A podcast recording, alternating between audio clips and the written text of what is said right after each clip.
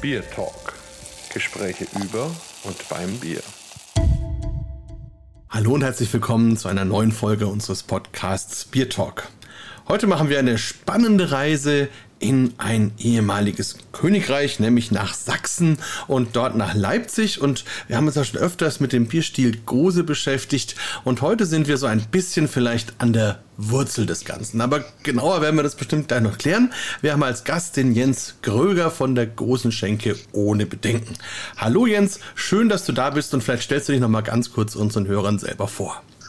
Ja, hallo, ich bin der Jens. Äh, ich bin der Gosewirt der Gosenschenke ohne Bedenken, 56 Jahre alt und ich betreibe die Gosenschenke jetzt das zehnte Jahr als Pächter. Und vor einigen Jahren habe ich die Idee gehabt, äh, in den äh, einen der unserer Abstellräume eine kleine Brauerei einzubauen. Und das hat sich ganz gut soweit angelassen, sodass wir eigentlich heute fast nur noch unsere eigenen Biere verkaufen. Ja, sehr spannend. Vor allem, es gibt ja nicht nur die große, es gibt auch noch andere Biere. Da kommen wir gleich noch ein bisschen dazu.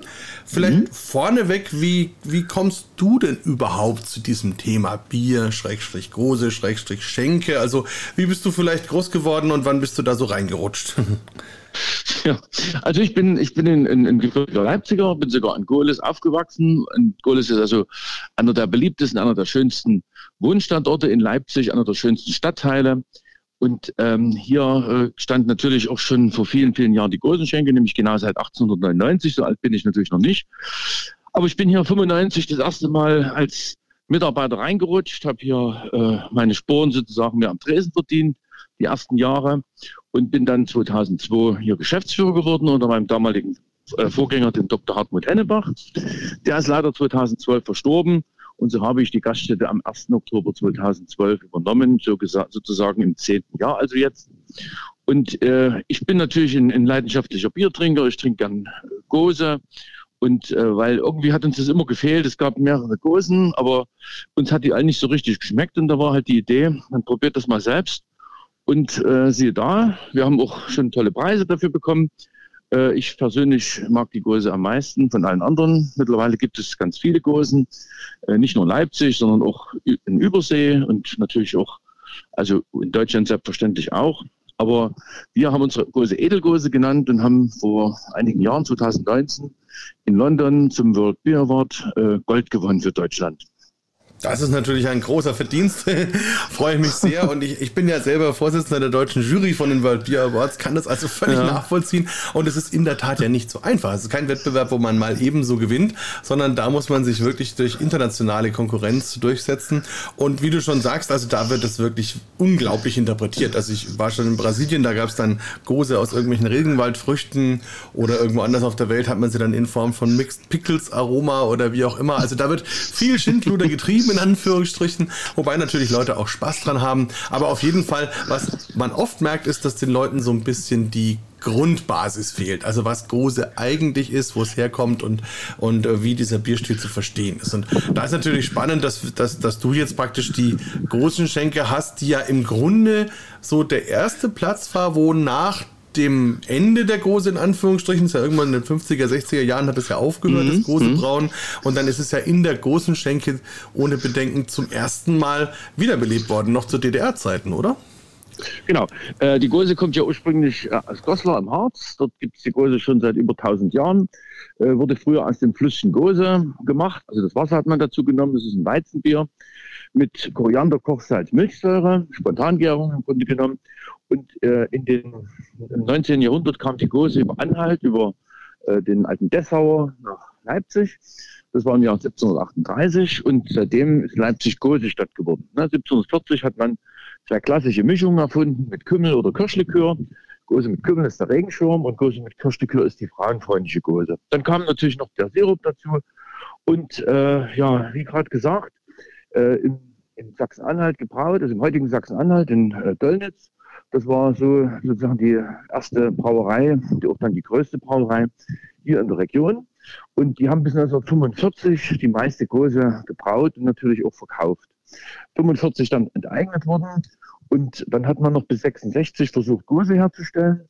Und nachdem 20 Jahre die Gose fast vergessen war, war einer der Gose-Veteranen, der Lothar Goldhahn, auf die Idee gekommen, dass man dieses Gasthaus, eben die großen Schenke ohne Bedenken, die dann umgewidmet war, in einen äh, gesellschaftlichen Raum, würde man heute sagen. Und da kam dann auf die Idee, das wieder zu beleben und hat dann erst die Gose in Berlin brauen lassen, äh, so als Nischenprodukt. Wir waren die einzige Gaststätte in der ganzen DDR, die äh, Gose verkauft hat. Und ja, mit der Wende war damit Schluss und er hat dann in Dahlen die Löwenbrauerei gekauft und hat dann im Prinzip dort äh, die Gose hergestellt bis 95. Ja, und dann ist er wohl pleite gegangen und das war so einer meiner ersten Tage.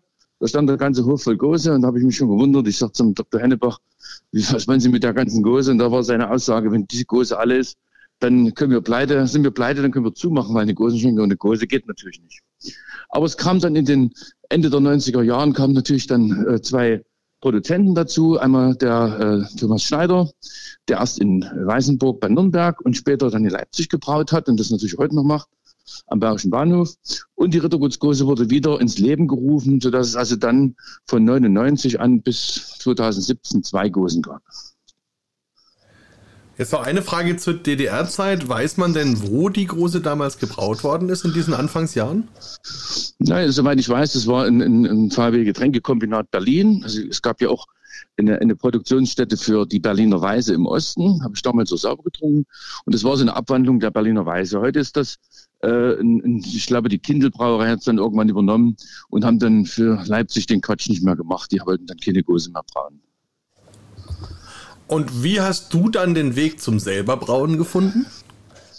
Ja, ich habe erst angefangen vor ungefähr zehn Jahren, wollte unbedingt auch das probieren mit der Gose, habe das dann zu Hause gemacht und dann äh, hat dann meine Frau immer gesagt, na, immer wenn du Gose brauchst, dann klebt alles, äh, dann bist du besoffen vom Kosten.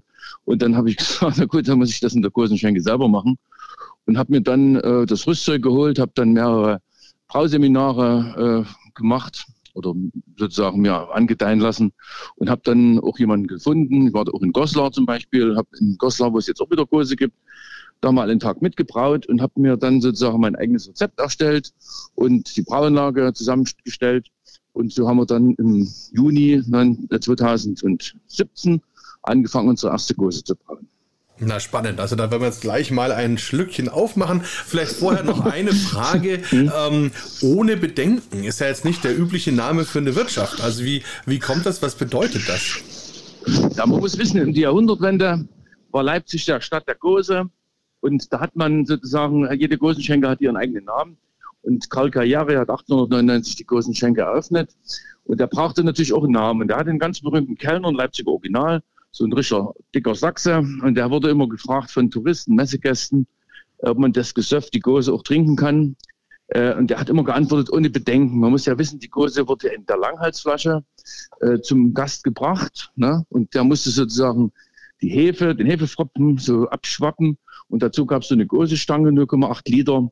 Äh, und das war schon irgendwie für die Touristen, Messegäste, irgendwie ein ganz spannendes, ganz ungewohntes Bier. Ja, jetzt haben wir so eine schöne Flasche auch vor uns und ich muss mal sagen, bevor ich sie aufmache, ähm, ich habe ja auch die, die Flasche jetzt vom Bayerischen Bahnhof zum Beispiel schon gesehen. Die ist ein mhm. bisschen dicker und ein bisschen runder. Die hier finde ich jetzt wirklich ganz besonders elegant auch, also in so einer besonderen mhm. Verjüngung irgendwie auch nach oben. Wie hast du da denn überhaupt den Weg zu dieser Flasche gefunden? Ja, die, also unsere Flasche ist etwas dem, dem Original etwas ähnlicher. Es gibt natürlich noch alte Goseflaschen aus der Vorkriegszeit, und ich habe auch natürlich selber Originalflaschen auch da. Die ist eigentlich der Form äh, besser angepasst, sagen wir mal so. Und die vom Bayerischen Bahnhof wahrscheinlich etwas äh, runder, etwas gefälliger und damit vielleicht auch etwas druckresistenter. Vermutlich, so ist wahrscheinlich der Plan gewesen, dass man die etwas anders macht. Im Ursprung waren die meisten Flaschen auch nicht, nicht äh, grün, sondern eigentlich braun, soweit ich die kenne. Also sind Okay, also ja. dann probiere ich jetzt mal, ob ich das hier hm? ohne Bedenken aufmachen kann, wenn du hier gerade schon von Druckresistenz sprichst. Also ich, ich schau mal. Also ähm, ja, wir haben jetzt hier also auf jeden Fall diesen wunderschönen langen Hals.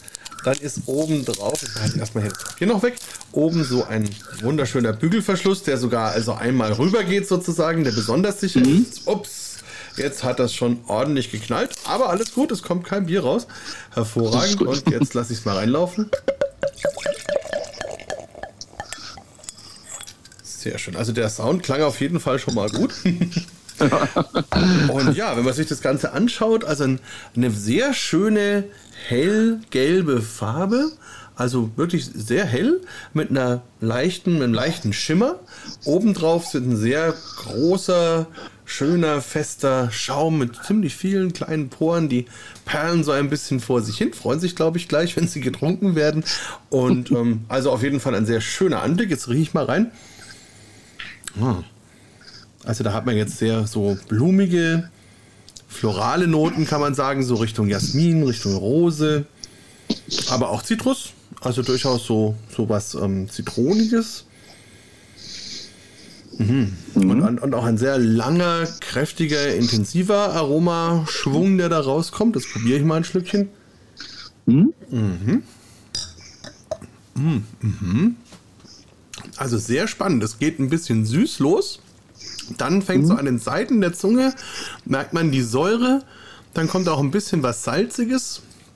Dann kommt in der Mitte der Zunge ein bisschen die Kohlensäure mussierend. Es wird wieder ein bisschen süß und wenn man dann so runterschluckt, dann verschwindet als erstes salzige, dann kommt das Säure, die Säure nochmal hoch und hintenrum hat man dann auch ein bisschen bittere, die dann relativ lange bleibt und zusammen mit der Säure ziemlich harmonisch ausgeglichen ausklingt und relativ lange bleibt. Und es bleibt auf jeden Fall, man hat dieses tatsächlich auch ein bisschen die typischen Koriandernoten.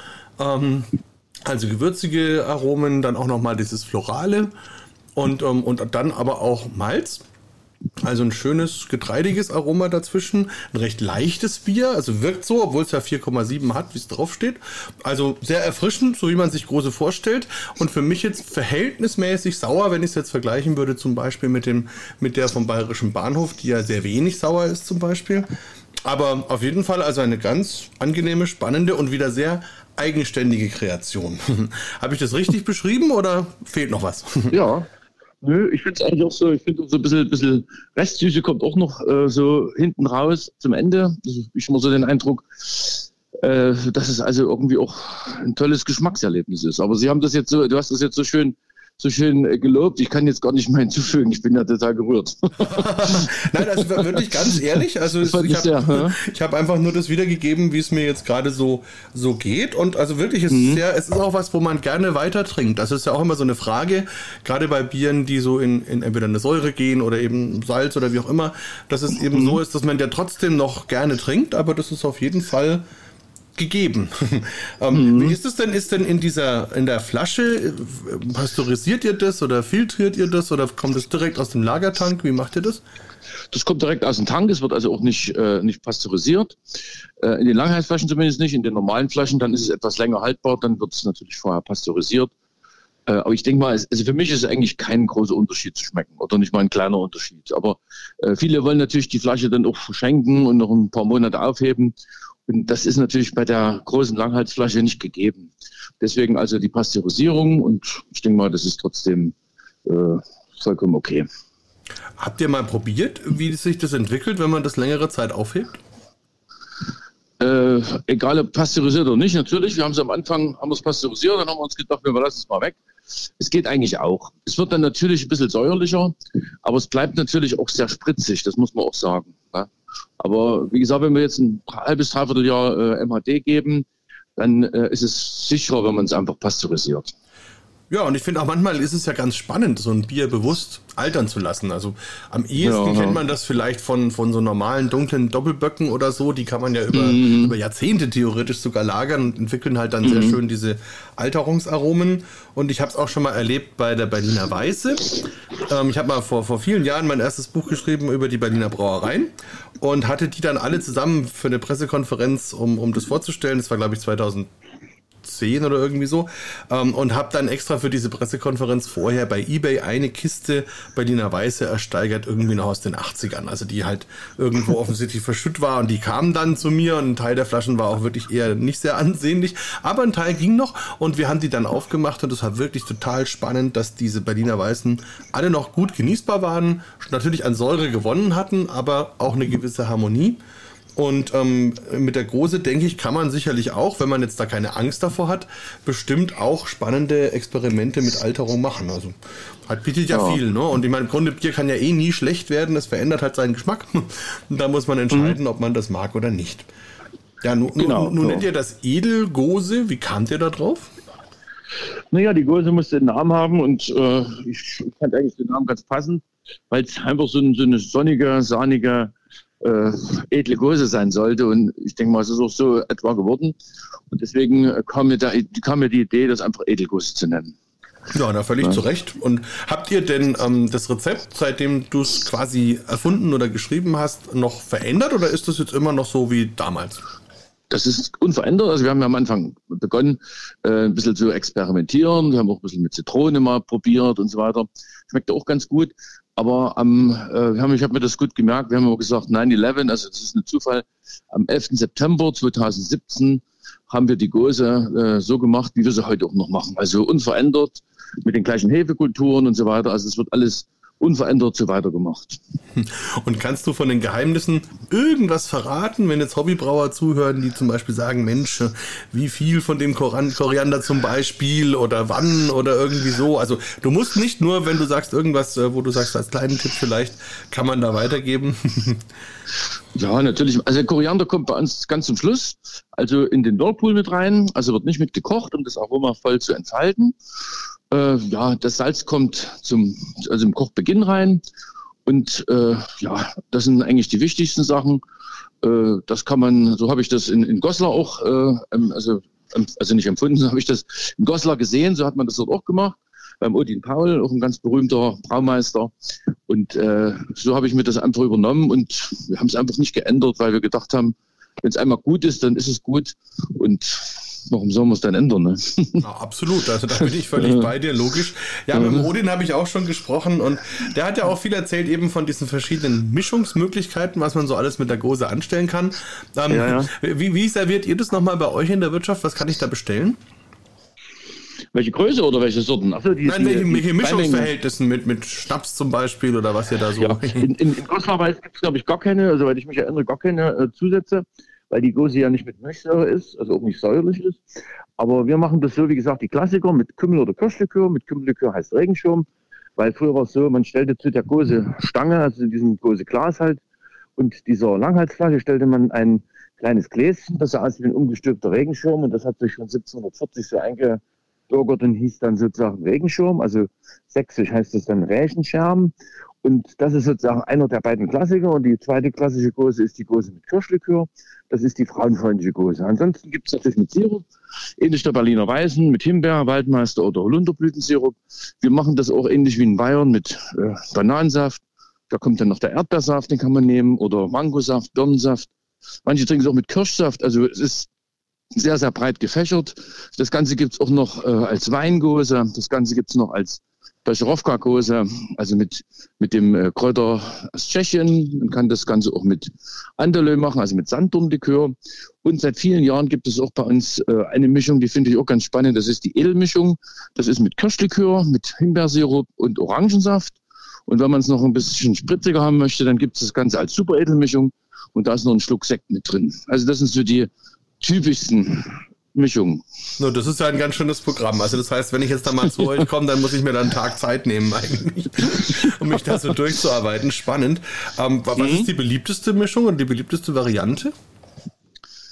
Ich habe nicht verstanden, nochmal bitte. Ähm, was die beliebteste Variante ist von denen, die du so, gerade. Also äh, erstaunlicherweise, seitdem wir unsere eigene Gose brauen, trinken die Leute zu 70 Prozent nur noch pure Gose. Also weil sie nicht mehr so sauer ist wie die anderen. Ne? So habe ich das zumindest von den Leuten immer gehört. Ansonsten äh, geht sehr, sehr häufig mit Erdbeersaft, mit je, auch je nach, je nach Wetter und je nach Witterung und natürlich auch je nach äh, Saison. Auch sehr viel mit Mangosaft, das ist auch so ein sehr beliebtes äh, Gose-Getränk. Oder eben halt Himbeersirup, das sind so die drei klassischen. Und natürlich für die richtigen Kenner auch mit Kümmellikör eben als Regenschirm. Das sind so die typischen Mischungen, die am meisten gehen.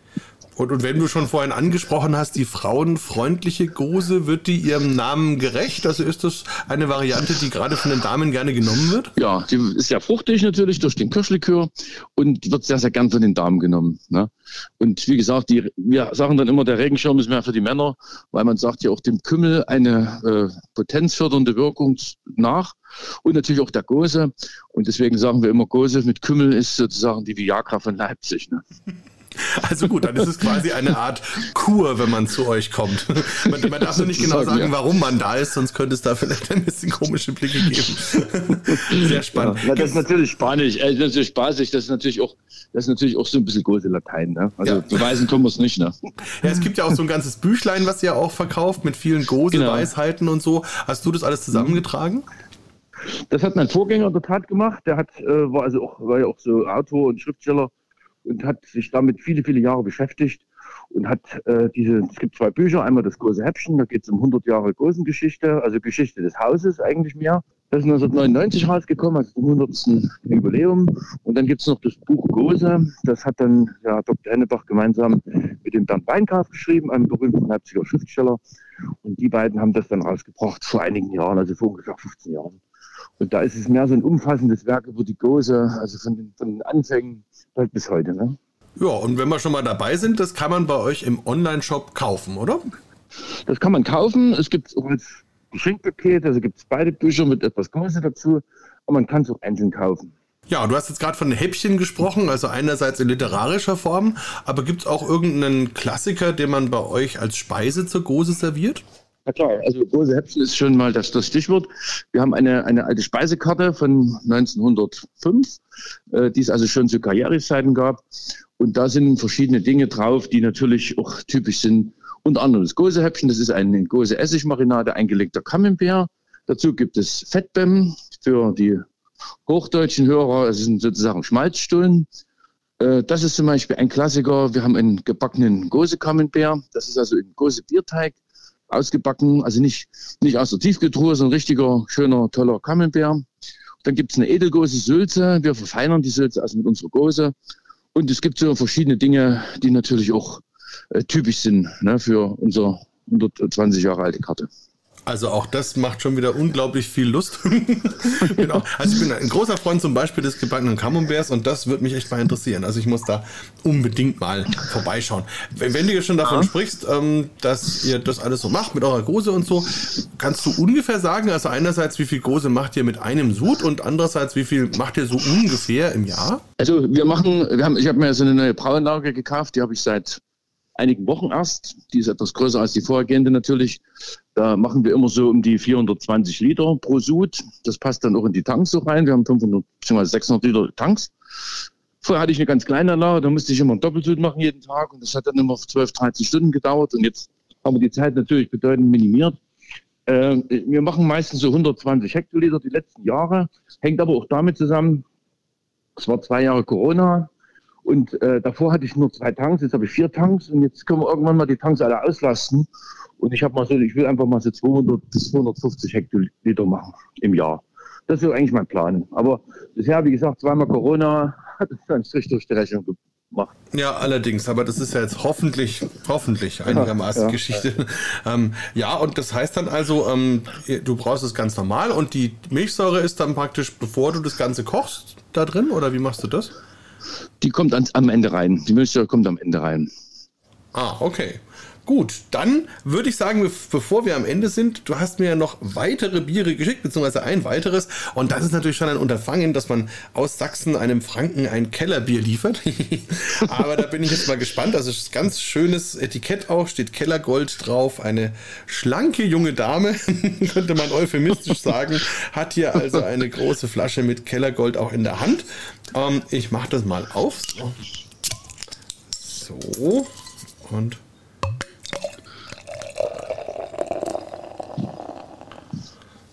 So. Ah, okay, das ist von der Farbe her jetzt ein bisschen dunkler. Passt ja auch, wenn es zu so einem Kellerbier mhm. gehört. Das darf ja auch ein bisschen mehr Farbe haben. So richtig, also Gold ist eigentlich genau die richtige Beschreibung. Richtig schönes, helles Gold. Der Schaum ist auch wieder schön weiß, vielleicht ein ganz kleines bisschen getönt. Hat auch wieder schöne, feine Poren, tolle Oberfläche. Bisschen gröber vielleicht, wunderbar. Jetzt rieche ich mal da rein. Ah ja, also da habe ich jetzt schon mal einen ordentlichen Hopfeneindruck. Das hat man natürlich vorher bei der Gose nicht so, logischerweise. Mhm. Hm, also richtig schöne, grasige, kräutrige Noten von dem Hopfen. Auch wieder ein bisschen Zitrus und tatsächlich auch so ein bisschen das, wo der Hopfen herkommt. Das ist eine Hanfpflanze, also man hat auch so ein bisschen diesen Eindruck. Hm, jetzt probiere ich mal ein Stückchen. Hm, Das ist sehr spannend. Also es fängt jetzt süßlicher an vom Trunk. Ähm, hat man so schöne, malzige, bisschen sogar karamellige Aromen. Dann kommen wieder die kräutrigen Hanfaromen auch vom Hopfen. Und das ist dann auch eine schöne bittere, die sich mit dieser Süße in einem schönen Spiel befindet. Ähm, Kohlensäure ist ja auch so, so mittel, würde ich sagen. Gehört ja auch für ein Kellerbier, das darf ja nicht so hoch gespundet sein. Und mhm. hat dann auch nach dem Trunk einen schönen weichen Abgang. Ich muss noch mal einen Schluck nehmen. Mmh. Ja, also auch ein, ein rundes, schönes Kellerbier. Interessant, wirklich die Hopfennoten. Da bin ich jetzt mal gespannt, ob du verrätst, was du da für Hopfen reintust und wie. Ähm, aber auf jeden Fall ein, ein, schönes Bier und, und auch äh, spannend, weil der natürlich ein schöner Gegenspieler zu der Gose, für die, die jetzt vielleicht, vielleicht ab und zu mal nicht die Viagra-Dosis brauchen, die dann vielleicht lieber mal zu was anderem greifen wollen. Also, ja, weil was, was, was ist das für, ein, für eine Rezeptur so ungefähr? Wie kamst du dahin? Ja, wir haben ein bisschen, wir haben ein bisschen gebastelt, ein bisschen, bisschen äh, da mal ein bisschen die Rasten ein bisschen verändert und so schmeckt es uns eigentlich am besten. Es ist äh, ein, äh, ein, ganz normales Kellerbier halt, äh, wie wir sagen, also natürlich äh, unfiltriert. Äh, wir nehmen zu 75 Prozent Pilznermalz und zu 25 Prozent ganz normales Münchnermalz. Und als Hopfen nehme ich den Cascade aus der Hallertau, da habe ich einen ganz tollen Lieferanten und äh, den nehme ich da sehr, sehr gerne obwohl er natürlich eigentlich ein Aromahopfen ist äh, und nicht ein Bitterhopfen, aber ich finde es eigentlich so ausgewogen und deswegen äh, wollte ich mich davon auch nicht trennen und habe gesagt, dann machen wir das einfach so. Ja, ne, das finde ich auch ganz toll. Also gerade auch, dass man mit Cascade mal anders arbeitet und man merkt ja auch, es ist trotzdem ein besonderes Aroma und es ist trotzdem anders als das, was man jetzt von den von den üblichen Verdächtigen sozusagen kennt. Und ja, mit dem Malz finde ich auch interessant. Das heißt, du hast da jetzt kein Karamellmalz drin, sondern dann eben das Münchner Malz als genau, als genau, genau, so. ja, genau. Schön. Dafür natürlich viel, also dafür 25 Prozent. Und ich denke mal, es ist eigentlich ganz passend. Ne? Hm. Also kann ich mir auf jeden Fall sehr, sehr gut vorstellen, gerade auch zu dem Zweck. Kellerbier, man sitzt irgendwo im Sommer draußen im Garten und will dann einfach ein schönes, erfrischendes, gemütliches, kühles Bierchen. Kann man empfehlen. Also habe ich ja auch so gemacht, kann man auch den Hörern sagen. Also gerne, wenn ihr eh große bestellt, dann bestellt ihr noch so ein paar Flaschen vom Rest mit. Dann macht ihr euch gleich eine doppelte Freude sozusagen. ähm, macht ihr sonst noch andere Sorten neben Kose und Kellerbier? Ja, wir haben noch ein Schwarzbier, das nennen wir Schwarzer Hahn. Weil unser Logo ist ja der, eigentlich der goldene Hahn. Der Goldene Hahn äh, ist das alte Wappentier von unserem Gründervater von Karriere. Und den haben wir so ein bisschen schwarz eingefärbt mit schwarzem Kamm. Und deswegen ist es bei uns der schwarze Hahn. Geht auch sehr gut. Und dann gibt es noch saisonale Biere. Zurzeit haben wir zum Beispiel Napfen. Das ist ein ganz schönes, kräftiges, noch etwas dunkleres, maltiges, karamellisches, tolles Bier. Wird auch sehr gern getrunken. Demnächst sind wir gerade dabei, äh, einen Bock zu machen, einen Maibock. Und mal schauen, äh, da gibt es noch eine Idee, ob wir den Maibock diesmal ein bisschen anders nennen wollen, weil wir haben ja äh, einige ukrainische Flüchtlinge bei uns ein, äh, sozusagen einquartiert. Und da haben wir überlegt, ob wir es nicht irgendwie eine Art Friedensbier nennen, Friedensbock. Äh, das ist so erstmal so eine Spielerei. Aber im Grunde genommen ist es eine Art Maibock, also ein heller Bock. Das ist sozusagen das nächste Projekt. Wir haben auch schon mal ein Pele gemacht und den Herbstgrößebock und einen Winterbock. Also so, das sind so die beliebten äh, zusätzlichen äh, Biere, die wir so saisonal am Hahn haben. Sozusagen als vierten Hahn. Ne?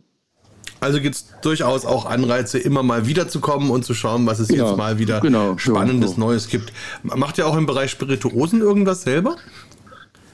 Naja, nicht so ganz. Wir haben 2021 haben wir uns äh, unseren Bock brennen lassen, weil das war ja bekanntlich die Corona, äh, wie sagt man, die Corona-Katastrophe, halbes ja. Jahr geschlossen hat einen wunderbaren Bock, einen schönen Wintergose-Bock.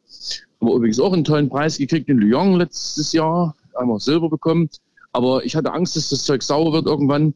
Und wir hatten so viel davon. Und da haben wir uns einen Teil brennen lassen. In, in Neukirchen, der Oberlausitz, gibt es eine ganz kleine Brennerei. Und die haben einen wunderbaren Gose-Bockbrand gemacht. Da haben wir uns auch sehr gefreut. Und der geht natürlich auch sehr, sehr gut. Ja, faszinierend. Ja, schön, na wunderbar. In, in, Lyon bin ich normalerweise auch in der Jury, aber letztes Jahr habe ich es nicht geschafft wegen dieser ganzen Corona-Nummer.